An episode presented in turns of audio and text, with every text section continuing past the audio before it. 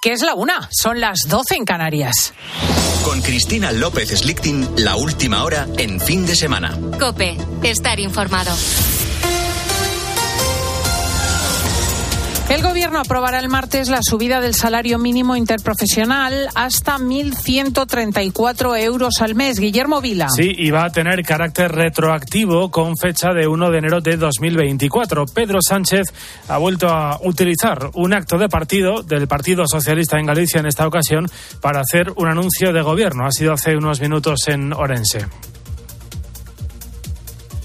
Parece que el Partido Popular tampoco va a ir al, debate de la radio televisión española eh, la última semana de campaña electoral, ¿no? ¿Es así?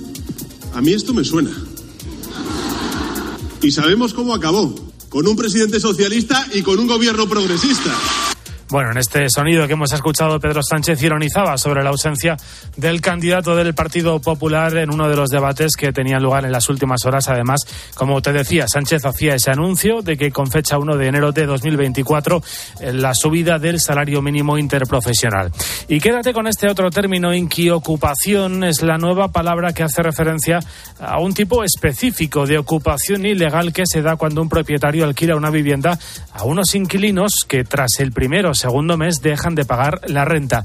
Son alrededor de 80.000 víctimas de inquiocupación las que hay en España, como suelen comenzar, Ana Rumí y suele ser al cabo de dos o tres meses. Alegan circunstancias ajenas a ellos, como que no pueden hacer frente al pago, y eso lo complica todo más desde el punto de vista jurídico. Es lo que le ha pasado a Luis, que alquiló una vivienda que terminaron por ocuparle. En marzo de 2020 como consecuencia del confinamiento por el tema de la pandemia, pues nos llama, nos llama a la y nos dice que, que no va a pagar. Entonces, bueno, pues negociamos con él, se firma el préstamo, se cubren las cuotas impagadas desde el mes de marzo hasta el mes de septiembre, y en el mes de septiembre nos dice que no, que ahora sí que no va a pagar nada y que deja el asunto pues en, en manos del juzgado. Por ahora sigue luchando por recuperar el piso, pero como recuerdan los expertos, hay poco que hacer.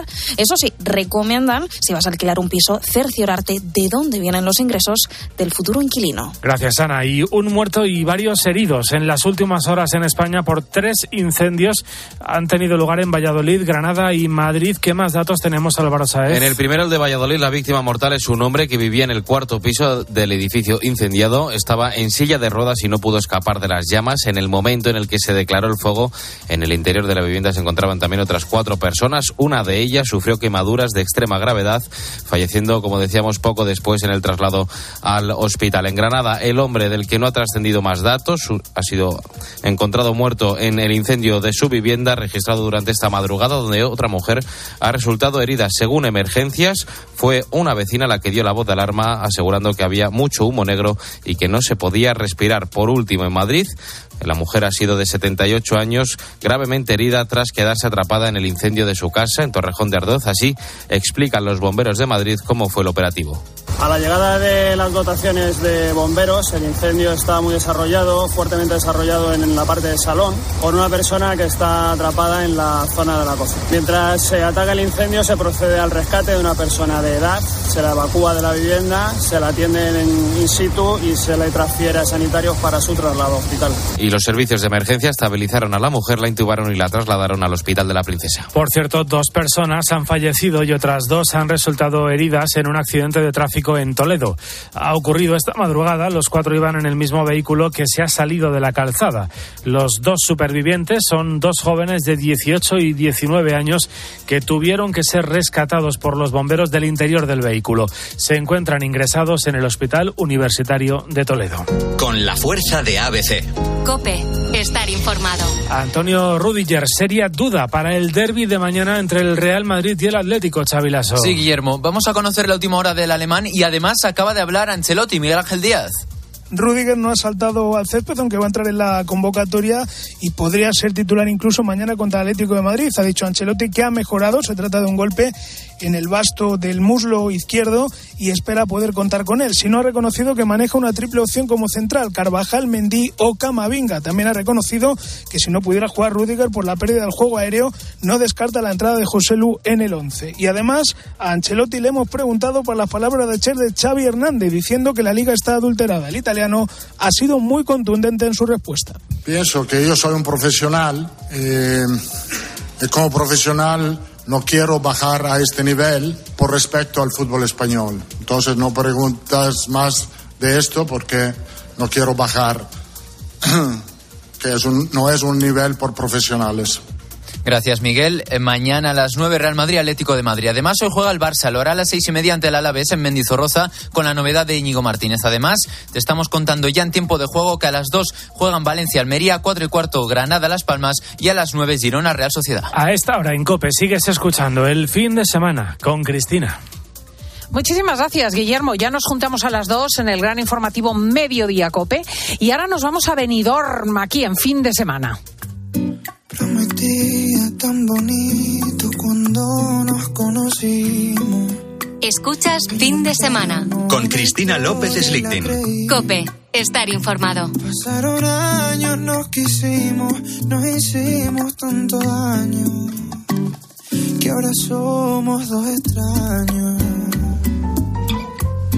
Ahora somos dos extraños. Faltan apenas 12 horas para conocer quién nos va a representar en Eurovisión. El elegido sale del Benidorm Fest o del Festival de Benidorm, que no sé por qué ahora lo ponen en inglés, que ya se ha convertido para muchos en un acontecimiento también interesante.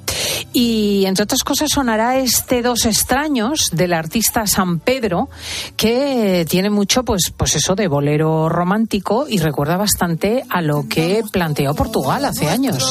No estaba escrito. Las caricias se perdieron entre gritos. San Pedro fue ganador de la segunda semifinal. Otros siete artistas lo van a dar todo sobre el escenario. Y en Benidorm, siguiéndolo todo muy de cerca, está el enviado especial de COPE, Jorge Miralles. Muy buenos días, Jorge. Hola, muy buenos días, Cristina. A ver qué te parece a ti este Dos extraños. Pues mira, la, la verdad que a mí la canción es una canción que a mí para empezar me gusta Oh. y que es una canción además de conectar, ¿no? Porque si escuchamos un poquito la historia, al final es pues eh, ese momento en el cual tú has estado con muchísimo tiempo con una persona y de un momento a otro pues eh, dejas de tener esa relación y se convierte en, en un extraño. Entonces es una canción de, de conectar, de entrar en la canción y, y- y de tener esa conexión eh, un poquito especial con, con lo que estás eh, viendo y escuchando. Y Tengo, Jorge, en el estudio a Diego y a Laura, que yo no sé si la ven como, como ganadora de Eurovisión. Lo que viene siendo una ruptura, ¿no? La canción. Sí. A mí me gusta. Me gusta por, mm, por el ritmo, por el, mm, es diferente de las últimas y sobre todo es diferente de todo lo que hemos visto en el Benidorm Fest. sí, Es sí. bonita, es muy bonita y el chico canta muy bien. Es una propuesta muy diferente a lo que estamos acostumbrados quizá a ver. Es verdad que decías tú el caso de Portugal con Salvador Sobral que ganó hace unos años con algo parecido. A mí me gusta, oye, es, es interesante, además de las favoritas porque ganó la semifinal la segunda, o sea que a mí me gusta esta. Yo no sé lo que es, lo que no sé, no sé qué opinará Jorge, si tiene muchas posibilidades en el concurso de Eurovisión. Bueno, eh, hay que recordar que la- el primer bolero que, que se envió a Eurovisión fue en el año 1960 por parte de Mónaco y quedó en tercera posición. O sea que al final el género no es que sea eh, realmente mm, muy poco eurovisivo, sino que al final lo, eh, lo que importa es la calidad que, que se lleva. Sí que es verdad que, bueno, se comenta en, en los círculos de, de prensa especializada, sobre todo la puesta en escena, ¿no? Mm. Que quizá eh, focalizando un poquito más en lo que es el propio artista, pues puede llegar un poquito a conectar más con toda esa gente, porque al final es una canción, como hemos dicho, de, de conexión y de, y de entrada. Mm. Eh, eh, desde luego, anoche ganó la segunda semifinal, pero la primera la ganó un animal. Hablábamos antes de gatos, de leopardos, de ocelotes, de perros. Bueno, pues la zorra ha cambiado la historia de Eurovisión.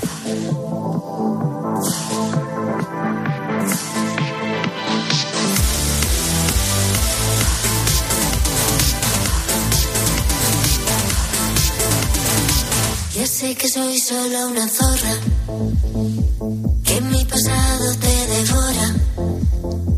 Ya sé que soy la oveja negra, la incomprendida, la de piedra. Ya sé que no soy quien tú quieres, lo sé. Entiendo que te desespere, lo sé. Pero esta es mi naturaleza.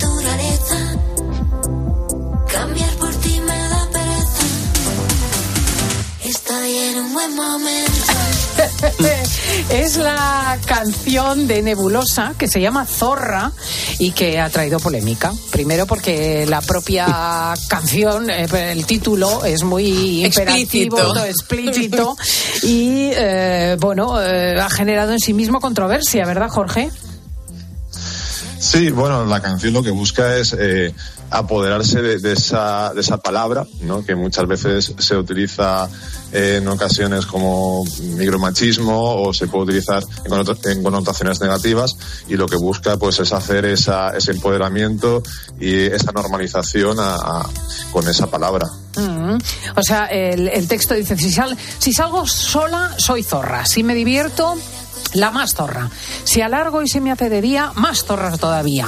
Cuando consigo lo que quiero, me llaman zorra y jamás es porque lo merezco. Pero hay quien ha apuntado que este tipo de vocablos, aun siendo vindicativos, podrían generar un problema legal. No sé si eso es así, Jorge. ¿En qué sentido? Bueno, que se prohíban insultos, advocaciones peyorativas, eh, que tú no puedas decir en una palabra, pues, eh, eh, insultos. Bueno, al final la, la canción lo que lo que busca es una, una reivindicación, no sé hasta qué punto podía estar prohibido o no, o tener algún problema legal, pero pero bueno, o sea, lo que busca la canción es un poquito eso, o sea, esa libertad, esa reivindicación de, de la ¿Tú palabra. cómo la ves, la canción? Bueno, es un, es un hit que cuando se llevó a Eurovisión, a Eurovisión, al Benidorm Fest, pues se cantaba y se sigue cantando Es y se sigue vitoreando. Sí, sí, o sea, es, es muy escuchada. Es una, eh, además en plataformas digitales se sigue estando en lo más alto y bueno, desde luego es una ganó la primera semifinal de Benidorm Fest y, y tiene también opciones, quizá no tanto, luego si quieres hablaremos como San Pedro, pero tiene también opciones de, de poder ganar. Y la, ¿Vosotros cómo lo veis? la puesta en escena, le quería preguntar yo a Jorge. La puesta en escena es, eh, es curiosa. O sea, po- podemos ver como un, un sofá circular sobre bueno, el que gira un poquito la, la actuación y unas lámparas de cristal. Es una, una estética, pues, pues de, de sala. eh, ¿De club bueno, de carretera? es- es- sí, podríamos decir. eh, Ah, mira. podríamos decir esa palabra, sí. Ajá. ¿Y, y cómo, y, y esto es una pareja, ¿no? Son un hombre y una mujer los que están en escena. No, eran dos chicos, ¿no? Bueno, Sí, no, pero el grupo Sí. Nebulosa es una pareja, ¿no? Y luego acompañada de Eso bailarines. Eso es, eso es, exacto. Eso, ellos, son, ellos son pareja y, y bueno, la, al final la, la cantante es, es María, que, que es la, bueno, la vocalista, y luego pues está su, su, su marido. Mm. Eh, desde luego es eh, más eh, rompedor que, que el asunto de San Pedro. Yo no sé. Eh, son dos extremos en cuanto al planteamiento, Jorge. Claro, al final son dos propuestas muy diferentes, pero también eso es lo bonito, ¿no? De tener propuestas diferentes y al final que, que la gente, el jurado y bueno, todo, todo el mundo pues decida qué es lo que, que más puede acercarse a, a llevarnos a la, a la victoria en Eurovisión, ¿no? Que al final es la propuesta o lo que se busca con, con este festival. ¿Le veis posibilidades que- a la zorra, Laura? A ver, desde luego llamar la atención la llama. O sea, quiero decir, a la gente, al público del Benidorm Fest, yo creo que esto, eh, este rollo le gusta. Puede que gane con el público, puede ser. Eh, no sé si el jurado ya profesional mandaría esto, más que nada porque a lo mejor ella tampoco tiene una técnica vocal súper mm, tal, ¿sabes? Ah, ya, sí que la puesta en escena llama mucho la atención y Mm, todo, mm, pero mm. no sé. Ya. Pero es ya, ya. correcta, es, eh, vocalmente es correcta, o sea, no, no es un, no es que despunte, no es que, que sea una potencia vocal como otras canciones, Como pero María es- Pelae, por ejemplo. Es así que Por más ejemplo, vocalmente esa ya te que, claro, eso es otro, otro estilo, otro rollo. Pero bueno. Vamos con otra cara conocida, especialmente por las apariciones en la pequeña pantalla, Angie y Sé quién soy.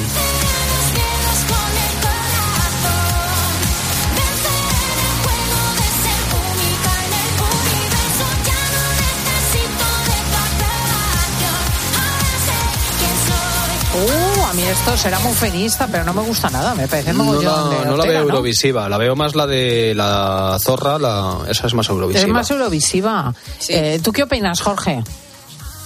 Bueno, es una canción muy, muy de autor, o en este caso de autora. Eh, es un repaso un poquito a, a toda esa trayectoria, porque recuerda a una, una Angie, eh, de hace mm, ya una década, cuando se inició en, la música, con, es un tema de pop rock. eh, y desde luego la letra habla pues de todo ese camino que ha, seguido y, de esos miedos que, que de los que se desprende. Es un tema diferente a los que estamos viendo, pero vocalmente la verdad y escenográficamente cuando la vimos en la primera semifinal, la verdad que despuntó y es un tema que, que gustó mucho entre la gente que, que estaba ahí y, y bueno, es, también es uno de los que también tiene Ah, fíjate. posibilidades. Y una apuesta indie, Miss Cafeína, bla, bla, bla. Tanto que decíamos que el sol pica pero nunca quema. Tanto que te quise convencer. ¿Tiene cabida el indie en Eurovisión, Jorge? Bueno, tiene cabida todos los géneros que, que realmente envían una propuesta eh, bien hecha, porque al final es, es lo que importa, la calidad y, y ya está. Evidentemente, esta canción, yo desde un primer momento cuando ya la escuché di- dije, a ver cómo representan esto en, fenológicamente. Y la verdad que lo hacen muy bien. O sea, porque eh, eh, si os ponéis a ver el, el vídeo de, de esta, de esta actuación, eh, hacen con los gestos, con las manos, un, pues eh, todo ese bla bla bla, referencia hacia, hacia la cabeza, hacia todo lo que se dice. Ujú. Y es algo que yo considero que es muy internacional, ¿no? Porque al final los gestos son, eh, no entienden de idiomas y creo que es, es bonito. Mm. Y la que está sonando muchísimo, lo que se baila en las discotecas ahora por las noches, es Almacor con brillos, lacti- brillos platino. A los ojos te vi ganas de hablar y yo que cuando te veo se me olvida respirar. Vi tu reflejo en la capa justo al ir a brindar. Trajiste el conjunto perfecto que te hace destacar. Brillos platino, brillos platino. Esto es lo que se lleva, ¿no, Laura? Esto es lo que se Sí. lleva. A mí me suena un poco imitación a otros de este Sí. rollo. A mí me pero... suena a todo lo mismo. Pero ¿sabes lo que pasa? Que he visto la actuación en directo y ahí que este sí que pierde cantando. ¿Ah, sí? O sea, en la técnica, no sé qué opina Jorge, pero yo a este le he visto un poco flojear. Bueno, yo ahora mismo estaba bailando la canción. Eso sí, de bailar es. No puede ser. A, a mí, a mí me encanta la canción. Es, es, es verdad que, que vocalmente hay, cosas que pulir en, en, en Almacor. Sí que es verdad que a mí lo que, bueno, a mí y a muchísima gente que estábamos ahí, gente en casa, eh, la puesta en escena eh, tiene unos efectos digitales superpuestos con el propio artista que son espectaculares. A Ah, mí mira. me encantan. Sí, o sea, es, eh, se van superponiendo sobre pues, sus propios brazos, sobre su propia cara. eh, Pues eso es efectos importante digitales. en el concurso de Eurovisión. Claro, claro, porque al final es un pack, ¿no? Entonces, eh, sí que es verdad que pues, vocalmente se pueden pulir cositas, pero la propuesta que hace, más allá de, de ese buen rollo y más allá de, de ese género urbano, que también es, es un género pues que, que está muy de moda y que, y que puede tener cabida en Eurovisión como, como elemento que nos represente, eh, tiene ese componente escenográfico que se sale de lo típico que podemos ver de, de pues estructuras, ¿no? Que este año es un, un año muy de estructuras en el, en el Benidorm Fest y se lleva una cosa muy diferente y que, y que desde luego es innovadora en ese sentido. Esto es no, importante. ¿no recuerda al chico este, a Quevedo? Quevedo, igual. Sí, ¿no? A mí me O recuerda soy yo, mucho. vamos, que a mí todo me bueno, suena pero igual. si tú le pones ahí estas cosas que dice Jorge en el escenario, pues ya la gente se suma a, a la, a la cadencia, O sea, ¿no? no os podéis imaginar, o sea, cómo estaba la gente, esa eufórica, gritando, levantada, o sea, era una cosa espectacular en el Palau de Lilla de Benidorm. Más que con O sea, la que zorra. desde el- Bueno, con la zorra también eh, se, se También se levantó, pero arriba. con este Mm. también se venía arriba, pero, pero he de decir que con, con esta canción, que de principio sí que sonaba, pero no... Era una canción que yo, bajo mi punto de vista, eh, la diferencia entre hacerlo bien y hacerlo mal escenográficamente, pues muy difícil de llevar un tema de este tipo y representarlo, era muy pequeña. Y yo particularmente pienso que lo ha hecho muy bien y la gente así lo, así lo comenta. Más allá de que efectivamente vocalmente pues hay que pulir cositas y, y bueno, el propio Almacor pues lleva haciendo clases de canto y ya intentando pulir eso ya desde hace unos meses. Y otro ritmo latino también es Caliente, de Jorge González.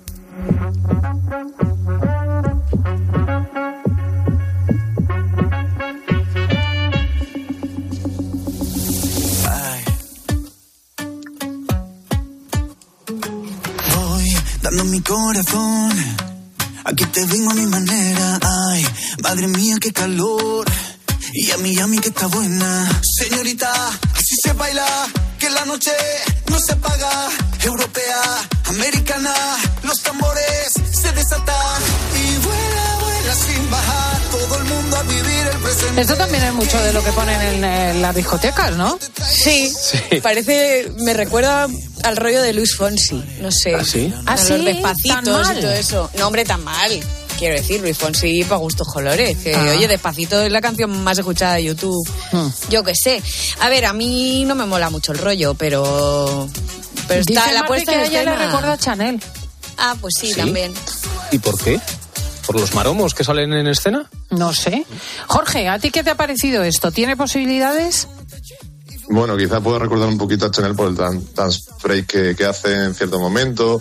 Eh, sí que es verdad que la puesta en escena y la ejecución que hace Jorge González es, vamos, impecable. O sea, es un, una actuación que está muy bien pensada, que, que transmite, sobre todo es- esa es la palabra, transmitir eh, esa esencia de, de caliente que sobre el papel puede parecer difícil, ¿no? Porque, porque eh, no muchas veces se logra transmitir eso que la letra dice y en este caso es así, o sea, eh, es que casi sientes el, el sudor del propio Jorge eh, viéndolo en, en- en el escenario. Mm. Eh, bueno, vamos, nos quedan dos eh, para luego ver rápidamente qué posibilidades le dais a cada una. Una es este Here to Stay de Sofía Cole. This is a message for the ones that didn't believe in me. Well, guess where I am, honey. I made it, and I'm here to stay. Muy eurovisiva, muy tradicional eurovisiva. en Muy a inglés. Y la propuesta más flamenca es la de María Pelae con remitente. Se me hizo tarde, se fue la arena. Se me hizo tarde y ahora cadena. Perdona esta carta que te doy sin sello. Pero ahí tienes una lista antes de marchar. Y con lo que vivimos, y ahora muérdele, muérdele, muerde y se puede apagar. Borrando y olvidando, pisando y susurrándole las horas contar. El velo negro en un corrillo de mujeres. Hombre, es la más españolísima, a mí me gusta. Pero ¿qué tal es la puesta en escena, Jorge? Es impecable. Es una Ah, sí. puesta en escena que tras sí, o sea, es una puesta en escena que con unas cruces a los lados intenta tra- eh, transmitir esa esa reivindicación que, que ella hace en la letra y, y creo que lo consigue, creo que, que llega, eh, ella vocalmente es espectacular y, y la potencia que tiene en su conjunto, tanto escenográficamente como vocalmente, hace que, que bueno, que sea impecable lo que, lo que, lo que vemos, sí. Bueno, bueno, pues tendréis No que puede votar. ser que te gusten todas, a ver. Tendréis que votar para Hombre, esta noche. hay ¿A qué hora es la, lo del Benidorm Fest? ¿Se, se transmite en A, abierto? a las 10. Sí, se, se emite en directo a las 10 y cuarto de la noche, sí. Mm, o sea, divertido, momento palomitero, de amigos. ¿Y qué vais a votar? A ver, ¿qué, qué cosas Yo veis me quedo así? con el bolero. Tú con el bolero de San Pedro. Ajá. Mira que no es un tema que pueda triunfar en Eurovisión, pero Mm. me ha gustado. ¿Y tú con qué? Yo es que esta me gusta mucho, María Pelae. y También, A mí también. me gusta el bolero. Me gusta el bolero y luego la de Here to Stay, pues de para bailar mucho. Esa, O sea, es, la, que esa es la se- fiestera, ¿no? Que hemos escuchado sí, la ahora. de hace un Mm. momento. Lo que pasa que, no sé, a lo mejor esa se queda un poquillo... Bueno. ¿Y Jorge por qué aposta? Pues eh, la de San Pedro es la que tiene más posibilidades, o una de la- de las que tiene más posibilidades. Bueno, desde luego, con el voto del jurado del otro día, es la que apunta a, a ganadora. Pues esa no pero vamos, es- con esa no vamos a ganar. Ya lo veréis. Pero es, es lo que digo, Cristina. eh, hay que focalizar sobre todo el, el que la gente entre a la canción. Eh, ahí, Si la ahí, gente ahí, entra- ahí. si la gente entra a la canción, si la gente eh, lo- lo- logra tener ese, ese sentimiento, y eso lo, lo- lo vimos, porque, por ejemplo, una canción que no pasó, pero que era así, la de Ruye Padrós, eh, el Temps, eh, que conectaba, que era eso, era el artista eh, centrado en el escenario, con luz, con, con un sentimiento que al final llegaba. Y en este sentido tiene que ser igual, lo comenta mucha gente especializada que que lo que tiene que hacer esta canción, si es la que va a Eurovisión, es focalizar la atención en lo que realmente tiene que importar, que es él que es San Pedro y, y su, y su voz y su sentimiento. Mm, pero fuera de San Pedro, ¿tú por cuál apuestas? Pues más, más allá de San Pedro, a ver, ya, ya habéis visto que... que lo que corea la gustan- gente, la zorra y lo de Amácor, ¿o qué? Almacor, sí, o sea, yo si no fuese la de San Pedro, a mí me encanta la de Almacor, porque creo que es un pack, más allá de que se puedan pulir esas cuestas que hemos dicho, que es muy potente y que realmente despierta algo diferente en, en lo que todos estamos viendo en cuanto a escenografía. Pues vamos a ver qué pasa esta noche. Mañana sabremos a primera hora del programa quién nos representa en Eurovisión. Y la verdad que es cada vez más divertido esto del Benidorm Fest también. Jorge Miralles, muchísimas gracias. Muchas gracias. Un abrazo, hasta luego. Aquí estamos, hasta luego.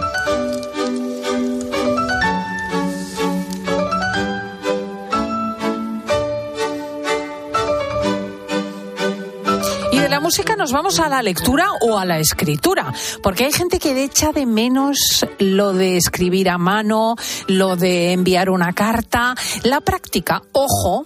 No solo da más personalidad a un texto, que evidentemente lo identifica con un eh, amanuense, con un autor, es que además es bueno para el cerebro. Lo acaban de investigar en la Universidad de Noruega, que la caligrafía manual mejora la conectividad de las regiones del cerebro. Vamos a ver qué ventajas tiene escribir a mano con el doctor Javier Serrano, Javier Marín Serrano, que es experto en psicología del lenguaje. Don Javier, muy buenos días. Hola, muy buenos días. Eh, ¿Qué es lo que provoca en nuestro cerebro el hecho de escribir a mano?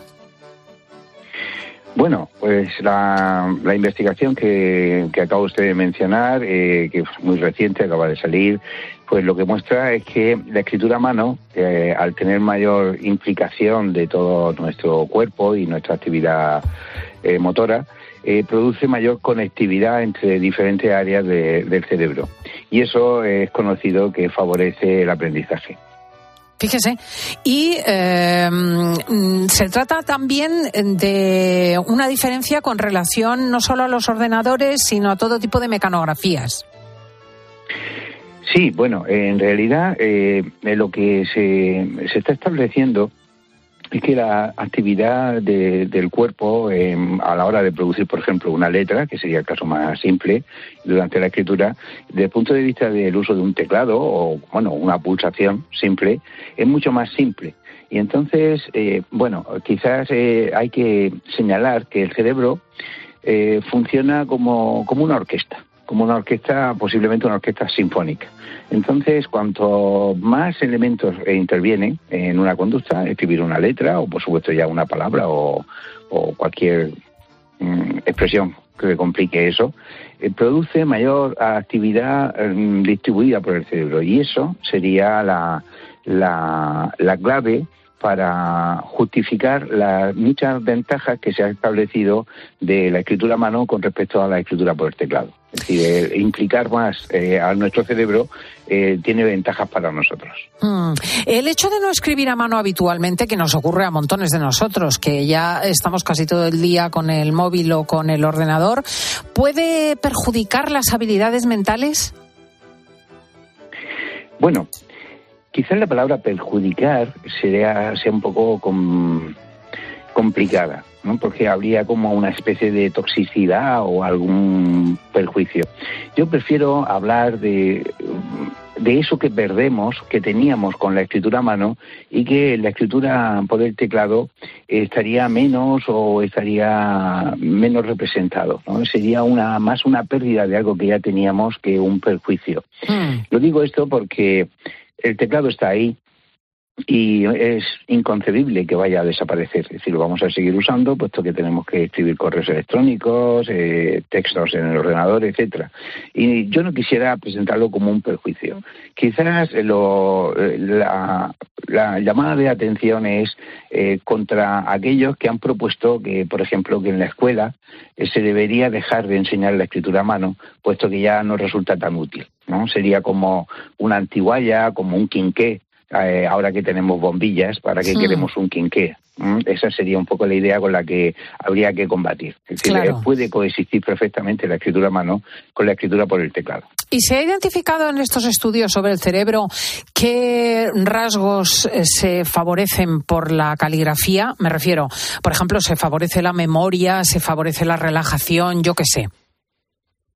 Sí, a ver, los resultados que tenemos actualmente, que son resultados empíricos publicados, tienen que ver con esos aspectos básicos. Es decir, eh, se ha comprobado que, por ejemplo, el aprendizaje de la lectoescritura, que implica en los primeros pasos eh, la adquisición de, la- de las letras que conforman, un alfabeto, es mejor y además es más perdurable eh, cuando se aprende eh, utilizando la, la escritura a mano que cuando se utiliza únicamente un teclado. Hay algunos experimentos en los que se ha demostrado que eso es así.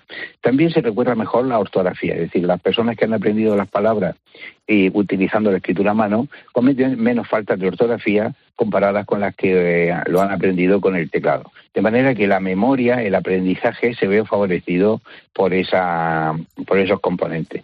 También hay otros estudios que tienen unos resultados más mm, complejos eh, a la hora de explicar, que hablarían de que cuando escribimos con el teclado, los textos que componemos tienden a ser como más simples, menos complejos, menos profundos eh, que los que podemos escribir a mano. Y la explicación que ellos suelen dar, que es una explicación tentativa, es que el teclado, al ser más simple, nos hace escribir más rápido. Y esa velocidad no podría ser seguida de una manera eh, adecuada eh, por, por nuestro cerebro, que tendría que idear a una velocidad de la cual no es capaz. Y por tanto serían textos menos reflexivos en ese sentido. Fíjese. Y una curiosidad, eh, don Javier Marín. ¿Las personas ambidiestras, o sea, las que escriben con ambas manos, tienen más capacidades? Bueno, eh, yo hasta donde yo sé, eh, no especialmente. Es decir, puede haber personas que, mm, gracias a su ambidestrismo, podrían tener algún tipo de habilidad adicional, pero en principio yo no conozco resultados que le den una ventaja. Eh, en algunos casos, pues sí que se ha descrito algún inconveniente, pues porque, bueno, pues la, en el sistema educativo, etcétera, el problema de usar la mano izquierda, etcétera, podría haber supuesto, pero también son cuestiones mm, anecdóticas, creo yo. Eh, en principio no es un- un- ni una ventaja ni un, ni un beneficio, o sea, ningún perjuicio objetivo, Manifiesto. por lo que yo sé. Don Javier Marín Serrano es responsable de Psicología del Lenguaje en la Universidad de Murcia. Muchísimas gracias. Gracias a usted por invitarme a su programa.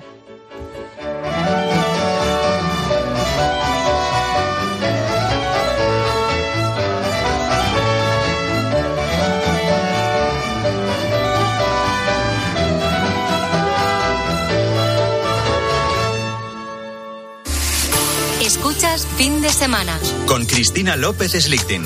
Cope, estar informado. Al final del día, Expósito pone su mirada en aquello que te interesa.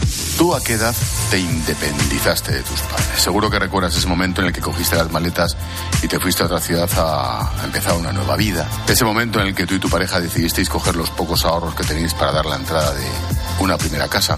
Te pregunto esto porque la situación respecto a aquellos años ha cambiado drásticamente. Miles de jóvenes españoles están convencidos de que independizarse y formar una familia hoy por hoy es misión imposible. La crisis laboral, inflación, Acaba el día con la mejor información. Acaba el día con Ángel Expósito.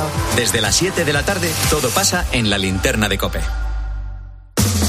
La felicidad no es un destino al que llegar. La felicidad está en el camino. Y si ese camino lo haces con tu nuevo Fiat, mucho mejor.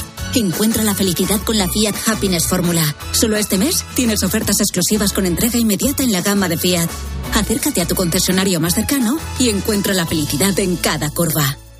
Hola Carlos, ¿conoces un buen programa de contabilidad? Claro, Isabel, el mejor. El programa Mi Conta de Monitor Informática. Amortiza de forma automática, importa de bancos, escáner y ficheros Excel. Contempla toda la fiscalidad y atendidos por el mejor servicio técnico del mercado. Y esto será carísimo. ¿Qué va? Solo 52 euros al mes. Entra en monitorinformática.com. Solo los más rápidos disfrutarán de ofertas increíbles en el corte inglés, como un 15% de descuento adicional en una gran selección de productos de hogar y bricor. Una ocasión única. Así son las ofertas límite en el corte inglés. Hasta el 4 de febrero en tienda web y app.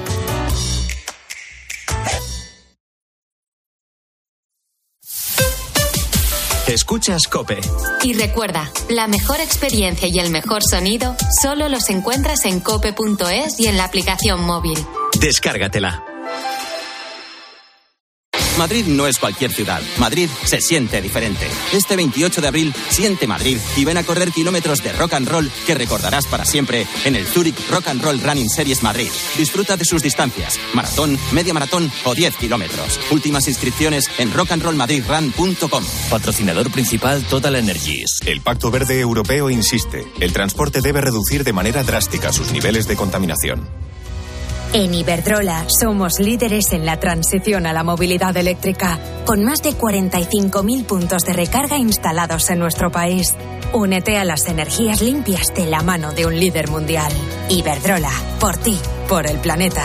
Empresa colaboradora con el programa Universo Mujer. ¿Perdona? ¿Que ahora Movistar Prosegura Alarmas incluye una garantía antiocupación? Uf, ya verás cuando se entere mi perro. Ningún guardián puede competir con Movistar Prosegura Alarmas, la primera y única alarma con garantía antiocupación, que no solo disuade y protege, ahora también se compromete contra las ocupaciones. Contrátala en el 900-222-250 o en movistarproseguralarmas.es. Más que 60 consigue un sexy 60% de descuento en tus nuevas gafas. Infórmate en soloptical.com. Soloptical, solo grandes ópticas. Si te preguntan qué emisora escuchaste ayer, di Cope. Sí, todas las mañanas escucho a Carlos Herrera antes de salir de casa. De COPE suelo escuchar mucho los programas deportivos. eh, los fines de semana escucho mucho tiempo de juego y entre semana escucho siempre el partidazo antes de dormir. Me encanta Expósito por cómo reflexiona sobre la actualidad. Cope, la radio en la que crees.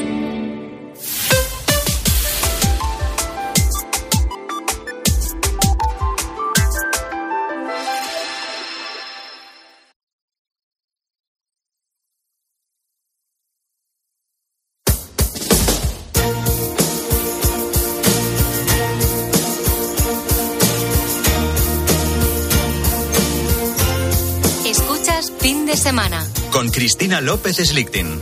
Cope, estar informado.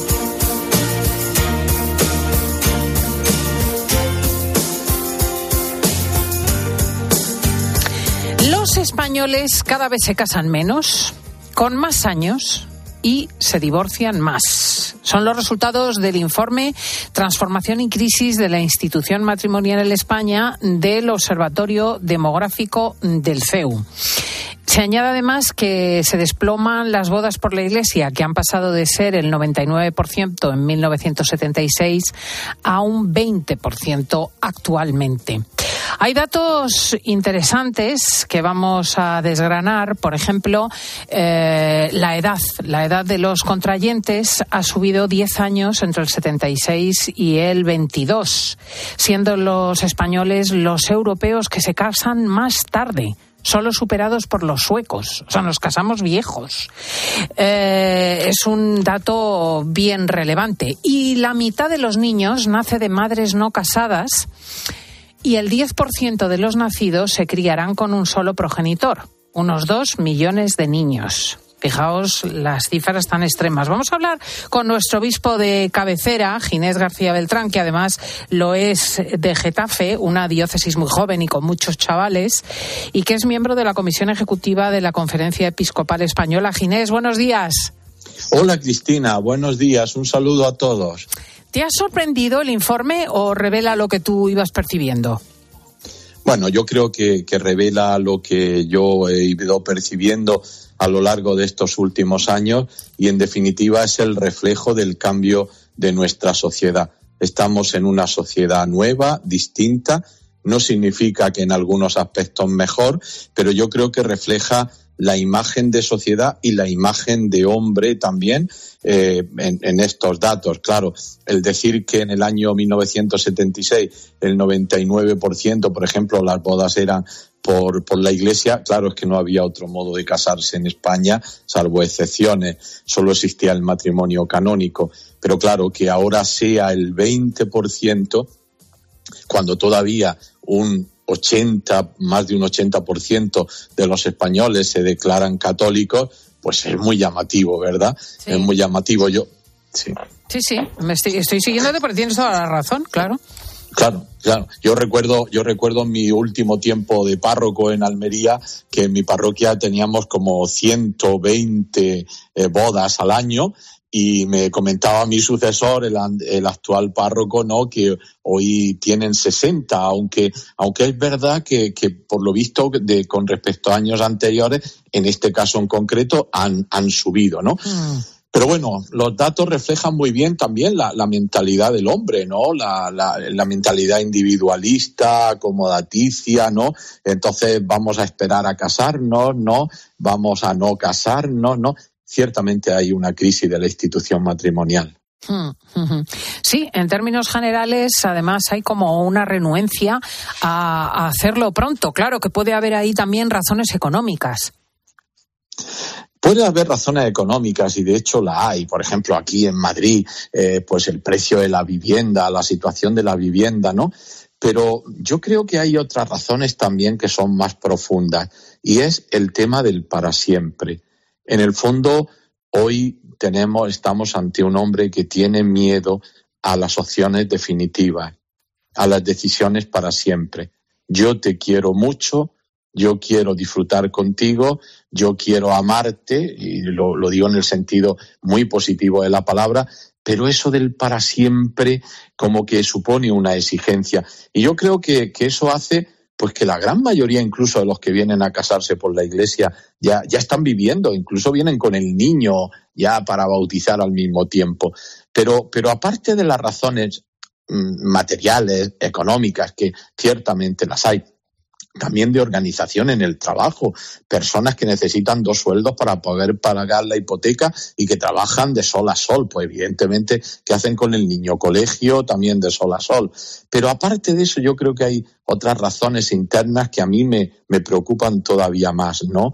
Y es el miedo al futuro, el miedo a la aventura, el miedo a no tener controlado todo. Mm, sí, que seamos muy conservadores, porque fíjate que solo somos superados en cuanto a las cifras tardías de boda, o sea, el casarte muy tarde, por los suecos que no tienen problemas económicos. O sea, que evidentemente suecos y españoles son en eso muy conservadores.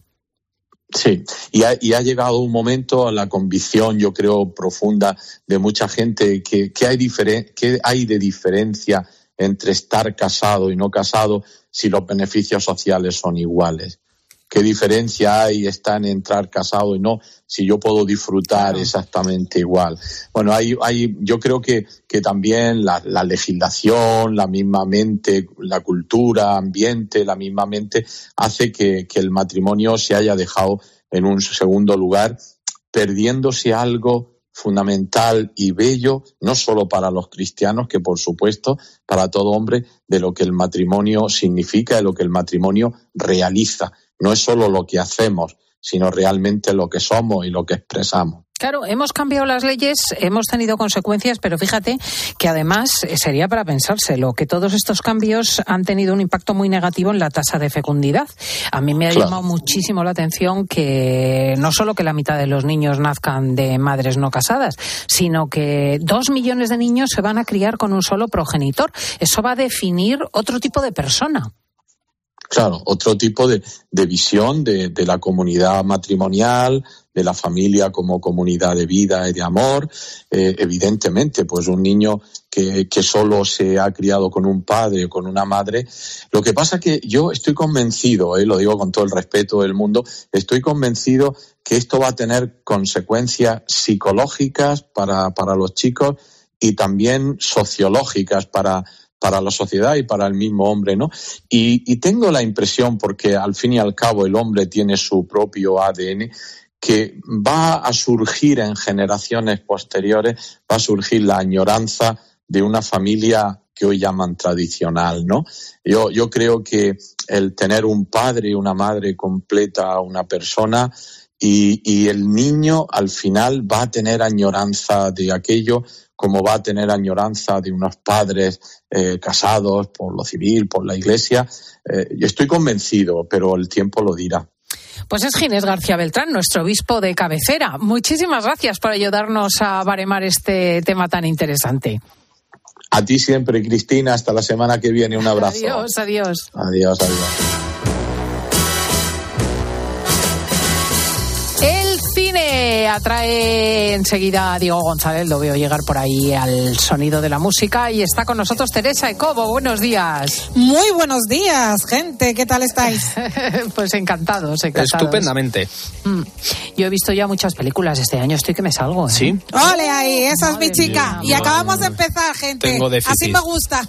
Así me gusta. Vamos, vamos, he visto Oppenheimer, he visto Anatomía de una caída, he visto La zona de interés y ayer vi la de los Andes, la de la Oye, ¿qué Sociedad te de la Nieve. ¿Qué te ha parecido Anatomía de una caída?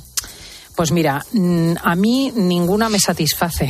Es curioso, ¿eh? Eh, Anatomía de una caída me parece... Es que, ¿sabes qué pasa? Que son películas de tesis. No porque yo esté contra las tesis o a favor, todo el mundo sabe que soy muy feminista, pero Anatomía de una caída es una peluca- película feminista. Oppenheimer es una película de izquierdas contra el macartismo y la persecución de brujas. Eh, entonces yo les veo la tesis y ya me pongo de mal humor, porque digo, ¿Y qué ya te está. ha parecido la Sociedad de la Nieve? Que no hay tesis. La Sociedad de la Nieve, eh, entiendo por qué dicen ellos que les gusta, me refiero a los que se quedaron en el avión, porque salen todos y se cuenta muy bien la historia, pero le he encontrado falta de emotividad. ¿Sabes? Me ha parecido un poco plana. Es bonita, Ah, qué ¿eh? curioso. Es qué bonita, curioso. pero vamos, yo no la veo para Oscar. Fíjate que de las de las películas, me- a mí ya me cansa lo de Auschwitz y lo de los estos, pero me parece la mejor película La zona de, La interés. zona de interés, Es que me parece impresionante. Es impresionante. Es un planteamiento nuevo, ¿verdad? Y sobre todo es que te, eh, yo creo que el cine es emoción. O sea, el cine no solamente es un guion o, o una, um, una forma de filmar como una en Oppenheimer. inmersiva, sí, Exacto, no es solo el, el- el cine técnico de Oppenheimer o... o, mm, no, o los diálogos de anatomía de una caída. No, no, no, no. Es, es sobre todo una emoción. Y eso solo lo tiene, creo, la zona de interés, fíjate. A mí Pues me ha dejado espeluznada. Es que se peluda. Y yo No la he visto dije. todavía. Ah, bueno, ya. No tengo ganas, ah, porque la estáis llegará, poniendo muy bien. llegará. Sí, sí, sí, la hemos recomendado, llegará. Yo creo que para, para este tipo de cosas de emotividad y demás, cada uno hay muchas sensibilidades, hay muchos momentos en la vida de cada persona. O sea que, bueno, que vayan a verla y sobre todo, ahora empiezo con los estrenos de esta semana porque hay una de las películas que también está nominada a los Oscar. Se titula Sala de Profesores. Es la candidata por Alemania a mejor película de habla no inglesa. Estamos con una película espeluznante también, Cristina. Vaya Tenemos por que Dios. decir- bueno, no, pero eh, espeluznante en la radiografía de la sociedad, porque claro, esto es- yo estoy contigo. Primero, el cine no solo tiene que utilizar bien las armas que tiene, tiene que contar algo y además tiene que ser una experiencia que te permita hacer el viaje que el director quiere que Sí. hagas. En sala de profesores nos encontramos con una profesora que llega nueva a un instituto de secundaria, eh, justo en el momento en el que comienzan a sucederse una serie de robos. Ella va a intentar averiguar quién es la persona que comete esos robos y cuando lo averigua, señores y señores, se le echa el mundo encima. Pero el mundo encima porque a la vez los directores, que es un director turco espectacular, nos va a hacer una radiografía de la sociedad. Los grupos de WhatsApp de los padres, la forma que tienen los padres de juzgar a los profesores, la sociedad, cómo está volcada y cómo son ellos los que determinan lo que es educación y lo que no. Bueno, échate a temblar de lo que nos muestra aquí Sala de Profesores. Así es como suena y esta es la primera recomendación de este fin de semana. Alguien en el instituto roba todo tipo de cosas sin ton ni son. Mi hijo no robaría. Está destruyendo familias enteras por meras sospechas. Lo que pasa en la sala de profesores se queda ahí. Pero es apasionante, que es una de las cosas que tiene que ser. A ver, es apasionante. Lo que es es muy dramática, es muy cruda, Ah. porque es que de verdad, o sea, las típicas cosas que tú ya vives, porque te das cuenta que ahora ya no hay respeto a los profesores, que, que están súper juzgados, que se dedican más a apagar fuegos que a dar de, de conocimiento a los niños, porque es que la sociedad que les rodea es brutal. Es que en ese sentido es muy cruda. Le pasa lo mismo que, que la zona de interés, que lo que te muestra, madre mía, mm, el espejo que te hace a veces te da un poco de repelús. Pero sí, sí que sí que permite que- que hagas ese viaje, sí que lo consigue. Mm. A ver, luego tenemos una del diablo que me hace una gracia el ne- ne- ne- bueno, no el diablo, Nefarius. pero Nefarius, pero como me gusta mucho el exorcista digo, anda, bis. Pues mira, tenemos que decir que es una película sobre demonios, pero no es sobre el exorcista. Tiene que ver con un, psiquiatra que llega a un corredor de la muerte donde hay un personaje que él tiene que determinar si está loco y entonces pues no hay que matarlo o si efectivamente no está o, si, efectivamente no está loco. Entonces él se va a encontrar con que esta persona le dice que en, realidad no es el ser que vemos, sino Nefarius, que, que es un demonio que se ha apoderado de ese ser. Y le va a ir contando en, una, en un diálogo con este psiquiatra las cosas que ha hecho. Tiene dos cosas esta película. Es muy interesante en el sentido de demostrar y, o demostrar que el demonio sí existe. Esta cosa que la gente dice, no, el demonio no existe, un invento. Bueno, pues échale un vistazo a Nefarius y ya verás cómo no solo existe, sino la estela que deja te hace ver que, que bueno, que, que, verdaderamente el mal existe. Pero luego en lo que en lo que a discurso se refiere de la película, pues tiene muchas cosas que son muy debatibles, ¿no? Entonces que la gente no espere una película perfecta, un thriller que está muy bien, eso sí, creo, como dice el, obispo Unilla, que es un gol al demonio en el sentido de que el mayor truco del demonio es hacer pensar que no existe, pero aquí se le va a ver la cara. Esto lo hacía también eh, Twin Peaks, también lo hizo, y otras muchas películas y series, y yo creo que en ese, en ese aspecto está muy lograda, así que ahí queda la recomendación. Pero cinematográficamente, o sea, a ver si va a ser una película muy analítica. O sea, peñazo y poco interesante desde el punto de vista de una experiencia. Para ti, efectivamente, no es una experiencia. Para ti no. Pero para la gente que ni siquiera se plantea estos temas, sí es una película que, oye, mm, háztelo ver, ¿eh? Porque las cosas que dice este personaje eh, eh, son bastante fuertes. Para ti no lo va a ser, Cristina. Porque vamos a ver, nosotros tenemos experiencia de lo que es el mal. La tenemos. No hace falta que vayamos a lo mejor a ver Nefarius para verlo. Pero yo creo que en la sociedad de hoy tiene un gran valor que se estrene esta cinta y que los directores hayan hecho esta propuesta al espectador. ¿Y da Cangelo? Eh, a veces, a, veces sí. Sí, sí, sí. A, ver, el demonio es lo que tiene. bueno, a ver, que tenemos que aprovechar el tenemos tiempo que, que hablar. No, no, es que para decir que tenemos que ver La Tierra Prometida, que es una película que es un western de Matt Mikkelsen, que es súper guay, y que al hilo de, este western de Matt Mikkelsen, que es este danés, este actor danés, yo tengo que recomendar una peli que hay en plataformas de él que se llama The Salvation, que es infinitamente mejor que esta, así que si la pueden ver, que la vean. Pues y luego, si pueden ver Argil, que es una cosa divertidísima, súper entretenida, sobre una escritora de novelas, tipo Tras el Corazón Verde y demás, que sus novelas llegan a la realidad, es de verdad, de verdad, súper entretenida para el público joven, súper rápida, muy guay. Y por último, recomiendo un documental que pasa desapercibido que se llama Ser Humano, que también me ha gustado un montón, del director argentino Arturo Prince. Y en 13 Televisión tenemos Tras la, cama, tras la Máscara a las 3 menos 20, El hombre de la máscara de hierro, de hierro a las 4 y media. Mañana vive el cine español con Ha llegado un ángel y Bello Recuerdo. Y por la tarde, otras películas entre las que nos encontramos La cabalgata de los malditos a las seis y media. Buenísimas todas. Fíjate, ¿eh? hoy mm. el hombre de la máscara de hierro a las cuatro y media y tras la máscara a las tres menos veinte. Y mucho Jet Li, por lo que veo por ahí, con Robert. Sí, sí, sí, sí, hombre, vamos a por ello. Teresa Cobo, muchísimas gracias. Buen fin de. Hasta luego. Y ahora sí, ahora te tenemos que pedir la pregunta de mañana. ¿Eh? ¿Por qué? ¿Qué es lo que vamos a solicitar de nuestros oyentes? Pues ese que nos cuenten ese encuentro que han tenido con famosos, porque es que el otro día estaban los reyes en los cines de Princesa, en los Renoir, y casualmente Paloma, nuestra Paulete, iba a la misma sala, a la misma película y todo. Y no fue, no fue, pero se los iba a encontrar. Y ella se encuentra por la calle a todos los famosos. No sabemos si es mentira o verdad, porque no sabemos qué parte de. Empezamos Cuéntanos tu encuentro con los famosos. ¿Cómo se produjo? ¿Qué te dijeron?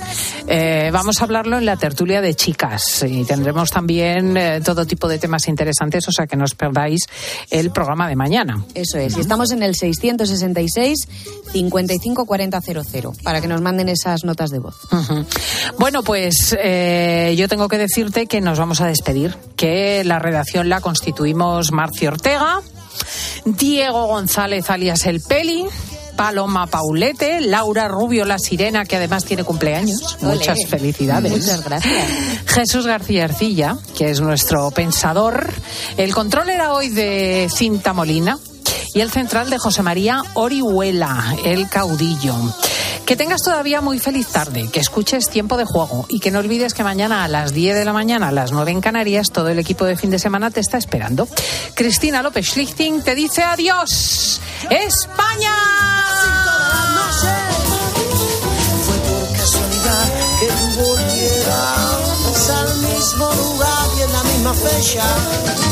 Fue por casualidad que desde entonces yo parara allí casi todas las noches.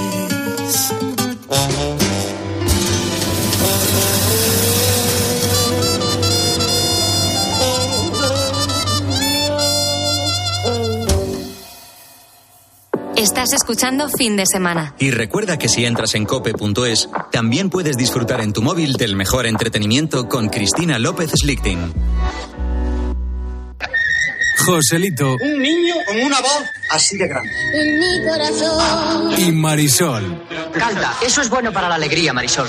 contigo. dos prodigios de la canción española, celebran su cumpleaños en 13. Es estupendo eso. Ha llegado un ángel Muchas gracias a todos. y bello recuerdo. ¿A que no te esperabas esta sorpresa? El domingo por la tarde, viva el cine español en 13. Te compra tu coche, te compra tu carro, te compra tu buga. Te compra tu furgo, te compra tu moto, te compra tu auto, caravan. ¿Te han hecho una oferta? Te la mejoramos. Has oído bien. Mejor precio garantizado y compromiso de pago en 24 horas. Ven a vernos. Hola, soy Mar Márquez, piloto de MotoGP. Justo ahora salgo de entrenar, que ya toca volver a casa. Pero ¿sabes que ahora podemos hacer todos estos viajes diarios más sostenibles con los nuevos combustibles 100% renovables de Repsol y sin tener que cambiar de coche? En tu día a día, algo nuevo te mueve con los combustibles 100% renovables de Repsol que puedes usar ya en tu coche.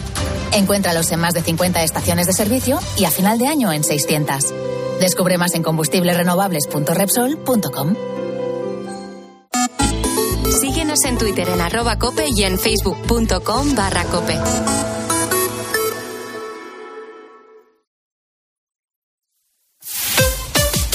Escuchas Cope. Y recuerda, la mejor experiencia y el mejor sonido solo los encuentras en cope.es y en la aplicación móvil. Descárgatela. Cibeles, Gran Vía, Callao, Puerta del Sol, Palacio Real. El 28 de abril, Madrid se viste de running en el Zurich Rock and Roll Running Series Madrid 2024. Vive una experiencia única en maratón, media maratón o 10 kilómetros. Últimas inscripciones en rockandrollmadridrun.com. Patrocinador principal Total Energies. Vamos, un poco más. Ya casi estamos conseguido.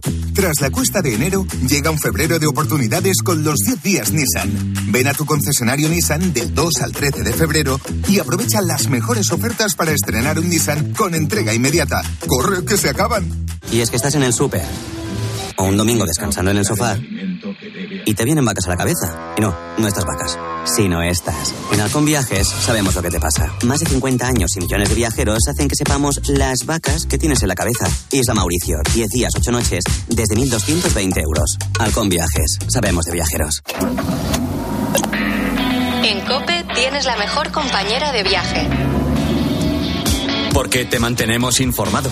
Reducción de la jornada laboral. ¿Cómo valora que diga el gobierno hay que trabajar una hora o dos horas o tres horas menos a la semana, pero los trabajadores tienen que cobrar lo mismo? Te acompañamos en el camino con buenas historias. Y vivimos contigo el deporte. Aldini yo le veo ahí en el CP y ya me tiembla la fiesta, ¿eh? Y si tienes CarPlay o Android Auto, ya puedes instalar la app de Cope en la pantalla de tu vehículo. Escucha Cope en tu coche y disfruta.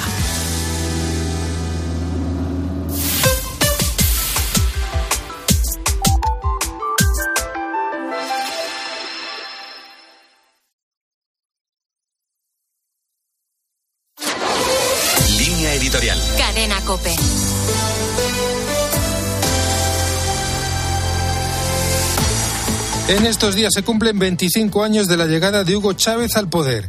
La desigualdad, el militarismo, el sueño de contar con un líder que devolviese a Venezuela a una época dorada facilitó su elección y su éxito político durante años. Chávez supo ser un maestro del populismo. Venezuela era, 25 años atrás, una de las economías más prósperas de Latinoamérica. Ahora el país está sumido en una depresión económica sin precedentes. La pobreza, el hambre, la mayor inflación del mundo y la falta de una mínima atención sanitaria han provocado que ya hayan salido de Venezuela más de 8 millones de personas. En estos 25 años la actividad de la oposición ha estado marcada por la división y la ineficacia. Los demócratas venezolanos tienen por delante este año unas elecciones presidenciales. En esta ocasión, la Plataforma Unitaria Democrática, que reúne a partidos opositores y organizaciones de la sociedad civil, ha promovido unas elecciones primarias de las que la ganadora rotunda fue María Corina Machado. Maduro ha reaccionado inhabilitándola. La represión se ha incrementado, por eso es más necesaria que nunca la presión internacional para que las elecciones sean libres. Todos los indicios apuntan a que Maduro va a incumplir una vez más sus compromisos. Estos 25 años han mostrado que las negociaciones con el chavismo siempre esconden una trampa, pero que una confrontación abierta y violenta sirve para poco. El margen es estrecho, pero hay que utilizarlo.